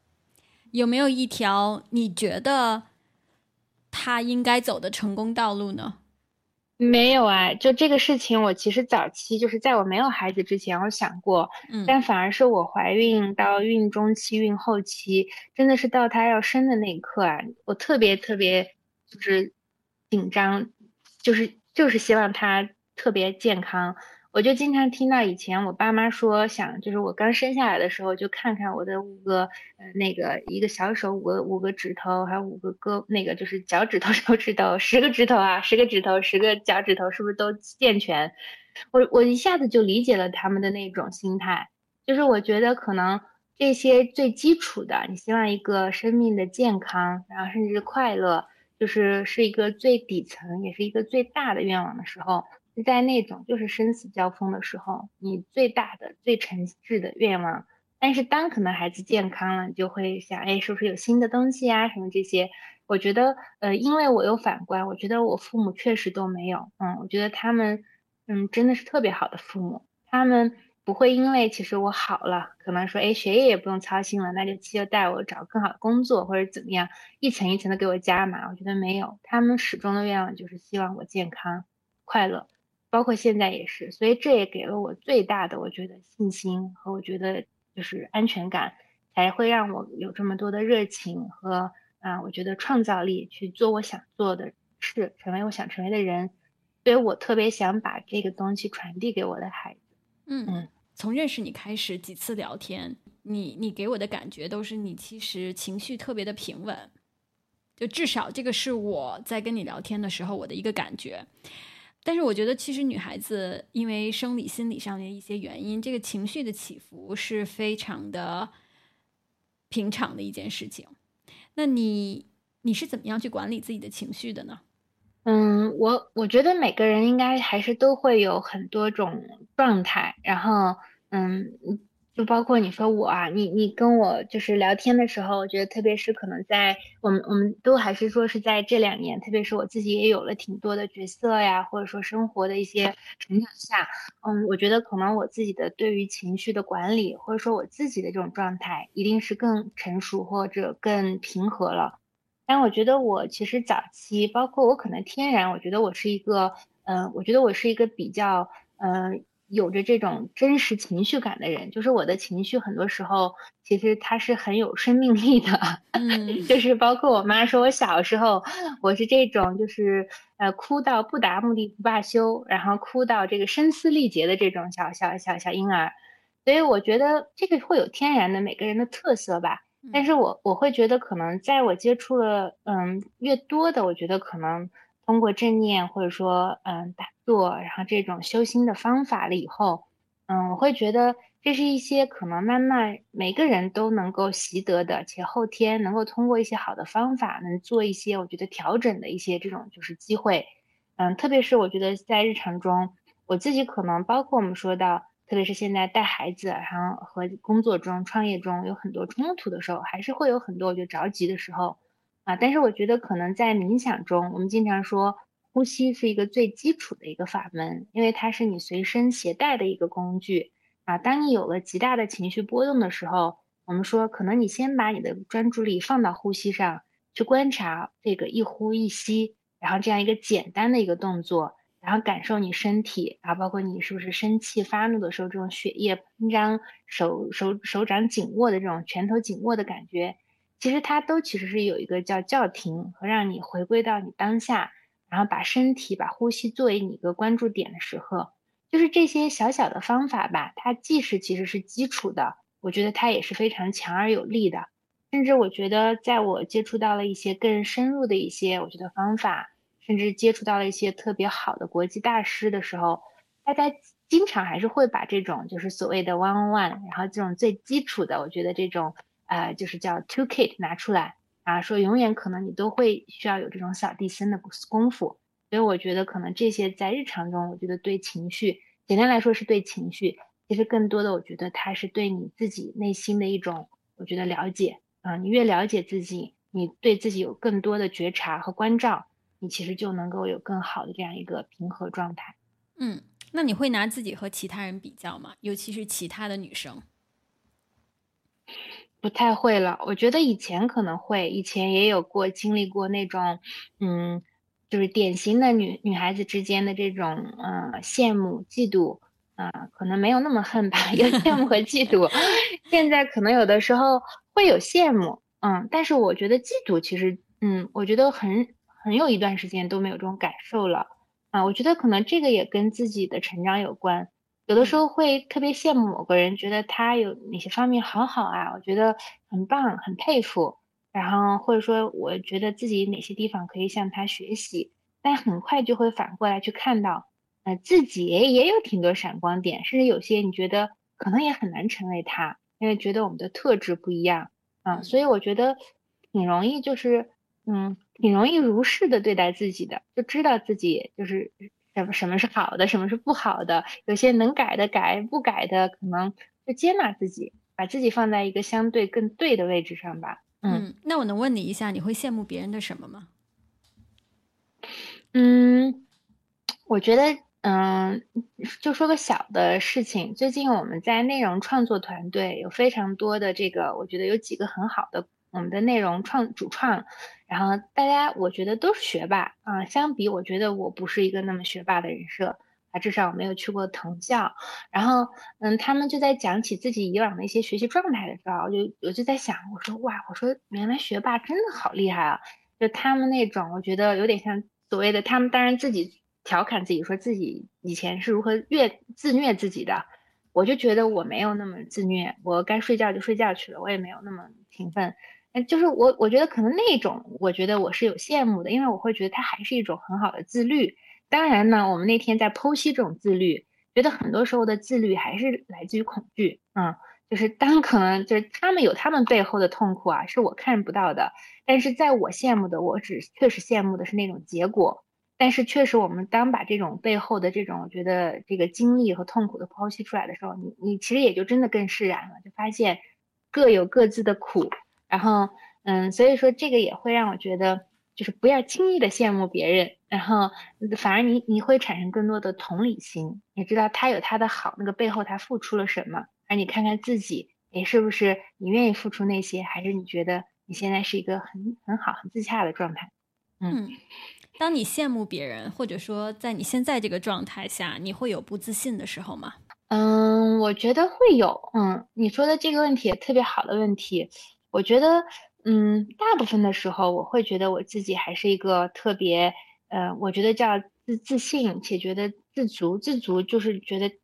就不是觉得我自己就是什么都好，就是我还是觉得，嗯。有点像我是，我觉得我是不缺什么的，就是没有哪些东西是因为产生了匮乏感，然后觉得我一定要去做。我觉得有些不自信，最近几个不自信的时候，我觉得是，嗯，有点像，就是有点像对于我觉得一些自己不太熟悉的领域，然后，嗯，就这个，我我对我我再回述一下，我觉得这种不自信可能来自于也是这几年我自己成长中，我对很多事情有了一些臣服感。就是我觉得少了早期一些笃定，因为早期的有些笃定是盲目且我觉得叫很有妄念的。然后呢，最近的有些臣服呢，我会觉得有些事情不一定像看起来那么简单。我觉得不应该就是盲目的觉得自己一定懂，或者说觉得自己一定是对的。就是我觉得可能他更多的是给了我自己一点空间，让我自己去更愿意去看一看，或者说更愿意去理解和同理。哎。别人的那种可能背景，那个事情背后发生的一些原因，那个东西呢，可能会透露出来一种不自信，就有点像我没有那么说那么绝对啊，或者说包括在某个跟别人发生的一些，我觉得可能探讨过程中，以往我可能会比较我觉得果断或者笃定的去有一些这种我觉得 leadership 说我们就这么做了，但是现在我有的时候会自己先退一步，觉得等等看一看他怎么想的，嗯嗯。这是也是就是会有些让步吧，嗯嗯，对，这个也是一个成长。对，但是会，但是我最近的其实这是一个功课啦。你说的很好，我觉得它不一定是，呃，我后来还是发现有的事情，就是包括我觉得给团队也是，有些时候我现在觉得我有时候退的太多，会给人就是没有那种信心感的时候，其实是有一种分寸的。就我还是觉得这个需要有更好的分寸掌握，所以还在磨磨磨练吧。最后一个问题啊，就是你会对二十五岁的时候的自己说一句话，你会跟他说什么？嗯，二十五岁那年，对我，我应该是还在，我我好像还在在美国。嗯，对，那时候好像还没有，哎，那时候好像是刚进 Uber 工作。嗯，或者你选一个自己想要去跟那个时候的自己说一句话的年龄。嗯。我好像就是，我觉得我在某个阶段，嗯，每个阶段，嗯，有点像。我觉得这个问题不知道是不是理解有误。我可能会去想说，也许什么事情有点像你有一些时光机，你知道了，可能你会有一些这种能够做得更好。我其实现在想一想，自己在每个阶段都做了最好的决定啊。真的好棒！太自信了。没有没有，因为因为我为什么会问这个问题呢？是因为如果我能够回到呃大学毕业的时候的自己，或者就是大学刚毕业或者大大四的时候吧，那个时候自己我会跟自己说的一句话是再勇敢一点。就是那个时候还是会有很很怕。总是会前想后想，不敢去做。其实我心里特别想做的那那那那些事情或者职业的选择，而是嗯嗯，会去想说，如果我做了这个选择，我去干了这份工作，别人会怎么看啊？自己的父母会怎么看啊？啊，自己学了这么多年，然后学校也不错，那。同学、老师会怎么看啊？就是我觉得那个时候的我，如果有我现在的勇气，我可能会做完全不一样的选择。但是，嗯，我们也不能够用现在你的心智和勇气去衡量你在可能十几年前做的一个决定。嗯，明白了。那我还是有一些的。我觉得我刚刚那句话收回啊。我觉得，嗯，可能没有遗憾，是没有遗憾，是我都悦纳我每个阶段的自己，我不后悔。但我觉得那个时候肯定是，嗯，不成熟，有不成熟和有这种瑕疵的。就是我可能觉得当时自己，嗯，所谓的那种，我觉得叫年轻气盛，然后非常嗯有野心，我们叫 ambitious，在很多，特别是我觉得那个阶段啊，就是在某些，特别是我觉得硅谷的那阵儿的文化，他会很鼓励这种，我觉得我们叫 hustling，嗯，其实它是一种非常强的 competitiveness，我觉得大家会去无限的去，我觉得推崇这种，我觉得好。嗯，但我现在反过来看，我其实觉得那时候自己，嗯，是非常不 humble 的，啊，甚至那时候的 humble 是一种伪装出来的 humble，其实自己认为人定胜天的这种，就是，嗯，我觉得妄念是非常大的，而且有非常多浮躁的气质。然后我我觉得很多就是确实是在我三十岁以后吧，我觉得对，呃，有点像。嗯，这个知道人生的一些，我觉得局限，甚至是人生本身这一世的局限以后，我觉得有了更多的这种敬畏和臣服心。我觉得如果我二十五岁能有更多的那样的智慧和定力，嗯，我相信会是一个更，我觉得是更智慧的年轻女生。嗯，那时候我觉得，当然也因为那股冲劲儿，做了非常多，我觉得就是有魄力的大胆的一些这种决定和事业中的那种干劲儿。但是我觉得确实少了非常多的这种嗯稳重和这种城府。嗯，OK，下面我们进入到最后一个环节，就是我会问很快问快答啊，这些问题呢你不用想太多，你想到什么就说什么啊。第一个问题就是，如果有一块广告牌，世界上有几个亿的人都可以看到，然后你要在这个广告牌上面写一句话或者一个图形，你不用担心大家看不明白，你会写什么？嗯，我申请大学的时候，我的那个 IC 就叫嗯，Follow your heart，嗯，Follow your beliefs，嗯，我觉得这句话其实很多时候，嗯，都还奏效，嗯，包括我觉得现在当我做这样一个事情，我觉得就是去嗯研究你的心，然后去观察你的心，觉察你的心，听随你的心，我觉得心是一个远远大于你的头脑和思维的这样一个啊一个。一个一个一个感官的一个体验，我觉得心是这个每个人这一生其实很重要的，会让你感觉，就像我说的，当你回忆起自己的高光时刻，我觉得我相信每一个人啊，多成功的人，他一定不会去用逻辑来回想他这一生最高光的时刻，应该都是最感性的，用心去体察到的一些感受。所以我觉得 follow your heart 吧。嗯，如果你可以带三本书到一个孤岛十年，嗯，你只能带这三本书。啊，你会带哪三本书呢？嗯，我觉得对我就这几年影响比较大的几本书，我而且我经常看，我反复看的，呃，有这个《禅者的初心》，嗯，然后 好像都是一些讲佛法的书啊，嗯，还有一本是宗夏的《正见》，嗯，我觉得它很通俗易懂，嗯，但是它是一个挺完整的一个。啊，讲四圣地的一个这种理念，还有一本书，嗯，还有一本书，嗯，对我看了那个 c o n w e l b e r 的那个叫《恩宠与勇气》，嗯，是讲他和他太太的，这是一个就是美国的哲学家、超个人心理学者，也是我们合作的一位这个嗯冥想大师，他的导师，他讲他自己的一个个人。嗯，我觉得是学，就是这个心理学的学术加个人的人生际遇和他的这种就是人生哲思的故事吧。恩宠与勇气叫 Grace and Great，嗯，这三本书我都会反复看。嗯嗯，下一个问题，你最值得的一百元的投资是什么？就只是一百元啊？就限定这个投资是一百元？对，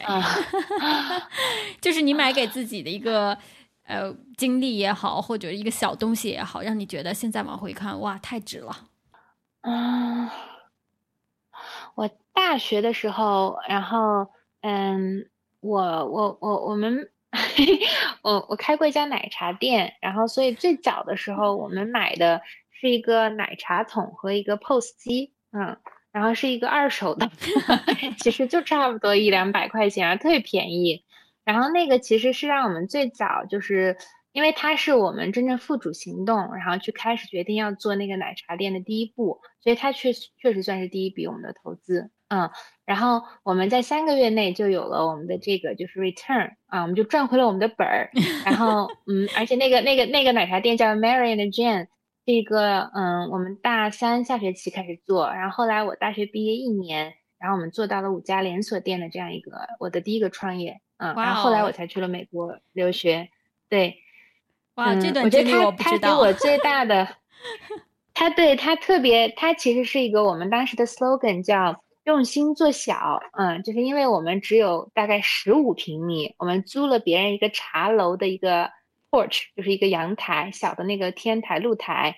然后，嗯，他的那个 slogan 叫就是用心做小，然后带给你爱与梦想的体验。就是因为当时我的灵感是我非常喜欢茶，然后我的，嗯，我的婆婆，然后就我未来的婆婆，当时我男朋友的妈妈送给我了一包这个很好的红茶金骏眉。我就把它跟这个就是呃这个这个很好的这个牛奶，然后兑在一起，没有加太多任何东西，糖啊添加剂。我就在想，如果用最好的原材料，然后去做这样一杯奶茶，然后且还能把它的这个，因为我喜欢花卉植物，我们就把这个整个店，然后又做了非常多的植物，然后花卉的包装，我们可以去做鲜花手作，所以把奶茶和鲜花放在一起，我们希望能给大家在那样一个我们是大学边上。然后创造一个爱与梦想的体验，对，所以后来这个品牌还被《三联周刊》报道过，对我觉得是对我来说第一个特别成功的创业经历。哇哦，我觉得听你这个 slogan，然后到现在你做 Hartley Lab，这个是有迹可循的。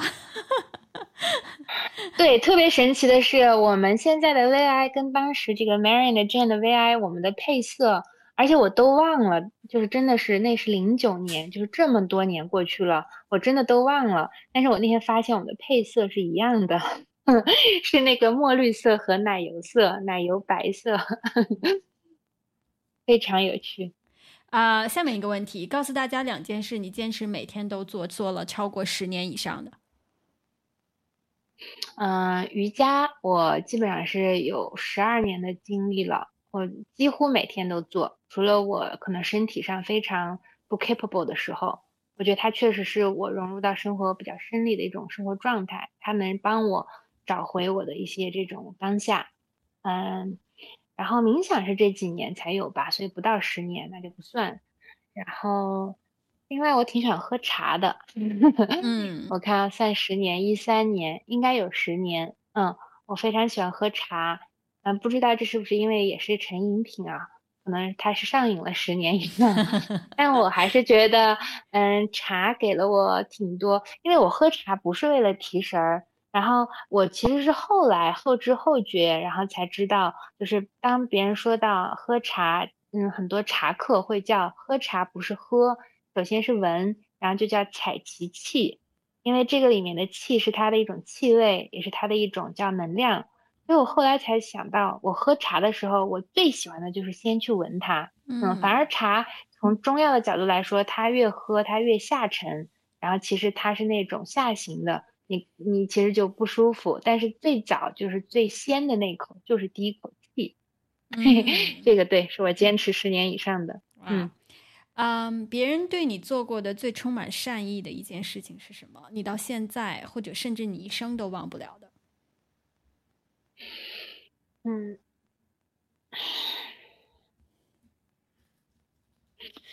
有好多吧，嗯，我觉得挺多的。其实，嗯，就是，嗯，我讲讲，就是我，嗯，我我最近的一件事情吧，嗯，我觉得其实有挺多的，真的非常多。我觉得我特别感谢我生命中出现了挺多，我觉得。帮助过我的人都对我造成了挺多的正面的影响，比如说最近的一个是，嗯，就是我我我做 Hearty Lab，我觉得这个过程中确实有挺多的，我觉得呃心酸的时候啊，就是觉得做不下去了，好难的时候，然后嗯，然后我就说到那个做那个就是做做教育的那个那个我的这个 role model 的这个创始人，也是一个女性，是一个姐姐。然后有一次我在跟她讲，就说我们最近遇到的一些困难吧，然后包括内忧外患，外部的有经济啊，还有市场，内部有说我们人团队，然后有没有更好的人一起做这件事儿，反正就是创业 typical 的一些问题。然后，嗯，他，然后我就跟他说，其实那时候也是，我觉得很多时候你自我否定，就说像你刚刚问我为什么是我，我觉得是不是我不应该做这个事儿。包括我觉得有很大的一部分我自己的就是说自责来自于就是说这两年我觉得是因为我家里的这些原因，它让我产生了无比坚定的信念，觉得我要做这事儿，因为这个事情好，哪怕它在比如说没有回报，就从不管是经济上还是从最后的结果上，我都觉得我要愿意做这件事情，好像很有使命感。但反而也因为这些事情在外界，就像刚才你问的很多，其实最挖心的问题、真实的问题，就是因为大家说你又有家里这么大的变故，你又生了小孩儿，你是不是不不应该创业？是不是？我经常会问我是不是没有资格创业？我又把自己推到了这样一个别扭的角色上去，我就觉得我是不是不应该？是不是我做错了啊？他就说，嗯，他跟我说，他说，他说，他说薇薇，你啊，千万别这么想啊。他说。这个事情，他说你做的这个事情，首先它是多么美好，多么有意义呀！而且 Happy Lab 其实就因为它是你，所以它才会长成今天这个样子。嗯，他说，因为这个行业里面每一颗种子，他说都其实很像是创始人自己的一个，就是这个这个这个孩子，就是你是什么样的人，Happy Lab 今天的这种颜色，它的这种 logo，包括它字里行间里透透露出来给大家的。感情感觉其实都是你的一种表达。他说这里面，他说你如果用传统的就是规模和商业回报，然后去衡量它，他说这个是难免的。但是他说，如果你不做这件事情 h a r Lab 就从来没有出现过，它也没有其实影响过，就是已经有的这些用户和你身边的这些，包括你因为做这件事情而影响这些人。不不光是说你做出来结果，就是你在做的过程中，也因为改变了很多人现有的轨迹。他也多了一份可能勇气，说那我也应该试一下。嗯，他他说，所以说这里面不要因为就是还是既定的那个结果，然后嗯你自己去否定自己。然后他就是我觉得还还是在有一两个特别难的时刻吧。我觉得他是给予我这种无条件的让我相信我自己，而且去认可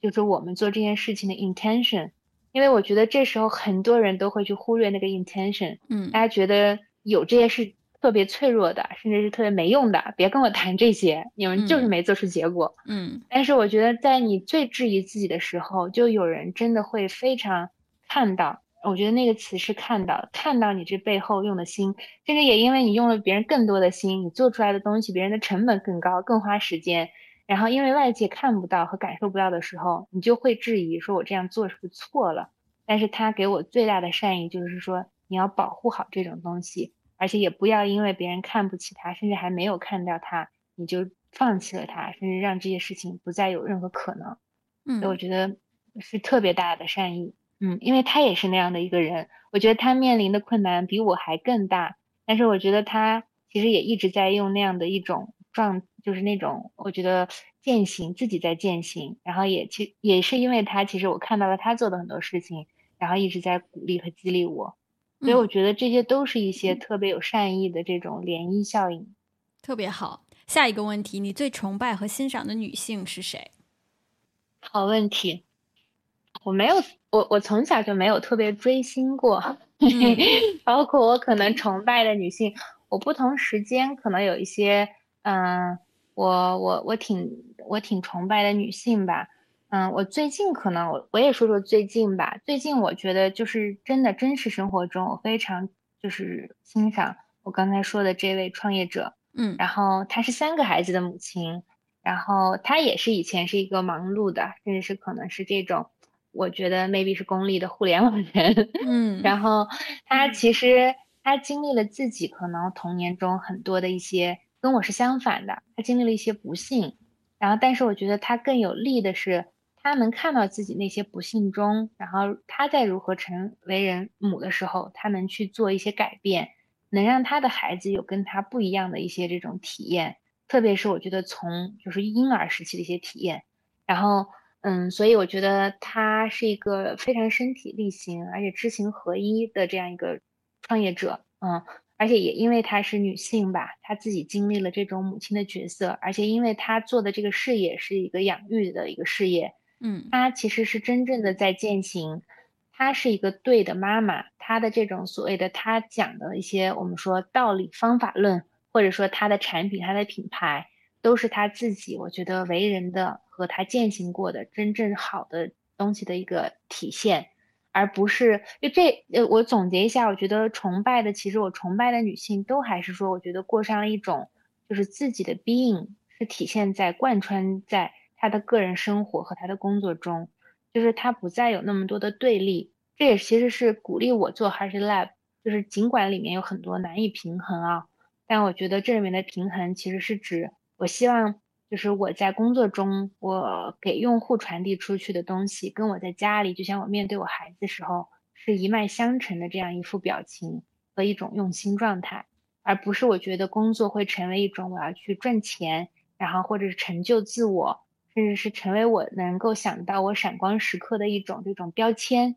然后那不管那个里面要用到什么样的方法手段，我要去做这件事情。然后呢，我回来，我再其实抱着最我们说每个人最美好的那种心去面对孩子，我觉得这个是对立的。我其实最希望就是，嗯，自己的状态也是鼓我的那些女性，我觉得她们都是很通透的。我觉得把这些自己对内和对外的这种角色能串在一起，能合一的去整合起来的人。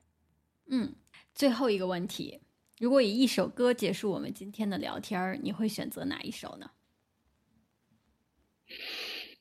嗯，或者一段旋律。哎呀，这个对我最近老在听一首歌啊，就是那个呃，一个首特别 old school 的那个叫《Stand by Me》啊，你知道那首歌吗？我知道，我知道，我知道《Stand by Me》。对对对，我我今天我就嗯，感觉对，挺挺有这种感受的。嗯，我觉得你的很多问题很真诚，然后很。就是他既是在问我，然后我觉得可能也是在问你自己，或者说，嗯，我既是在回答你，我觉得也是在给自己，然后一些，嗯，我觉得信心，或者说在给自己一些梳理。对我觉得好像那个对这种这种，就是我觉得这种我们之间今天的交流，我觉得是。是这种感觉，嗯，Stand by me，谢谢你，特别好，谢谢你，谢谢你今天的时间，因为我知道，呃，宝宝这么小，你还是要多多花一些时间，他很需要你，然后也特别感谢你能够拉出来两个小时的时间来跟我聊。我觉得你刚才说的的确是的，就是我做这个播客有一个很主要的原因，我觉得这个也是，嗯，我自己在 go through 一些不同的就是。年龄段要面临的一些问题的时候，我会发现，呃，我们现在的这个社会的这个主流价值观和成功体系里面，我是找不到一些 role model 的。嗯，所以，我我我其实是想把一些我觉得活得还比较通透，就像刚才你讲的，就是当然这个通透是一个不断学习和自我成长的一个过程，这样的一些女生来去分享给啊，可能有我同样困扰的，所以这个的确是在我在想这些问题的时候，我也。都是一些我想要问我自己的问题，但是我没有答案。呃，我觉得今天特别感谢你的时间，因为我每一次跟你聊天，我都感觉到受益匪浅。然后，嗯，你的声音特别的好听，而且特别特别有治愈能力。啊，谢谢。我我之前被人还嫌弃过，就是我声音其实一直就有点嗯童声吧，就不是特别成熟。我上初中了，然后我一直练舞蹈嘛，然后我们有一次表演，然后前面他有一个那种要有一个儿童的声音，然后来有一个这种 就是说影子，大家就让我去喊一嗓子，然后对对，大那时候我都上初中了，然后反正我就也是很善意的让嗯去理解别人觉得这个声音挺可爱的，但是我在很多包括我的职场中，我还真的曾经很有。就是一个阶段，我很嫌弃我自己的声音，我觉得我我还过有很多会议中，我要压低自己的嗓音，让自己显得装的很成熟。没有没有，我觉得但现在都和解了，都和解了，很治愈，很治愈。那今天真的特别感谢你的时间，Vivian。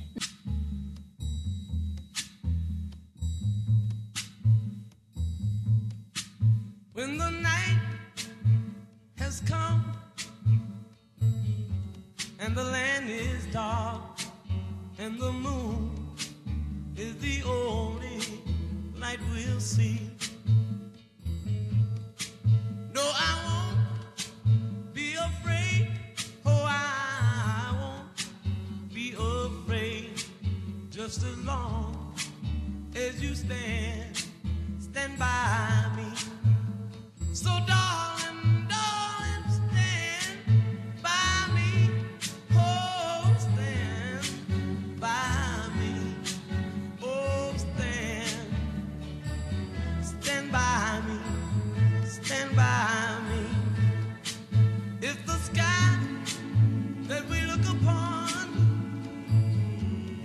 stumble and fall, or the mountain should crumble to the sea. I won't cry, I won't cry, no, I won't shed a tear just as long as you stand, stand by me. And darling,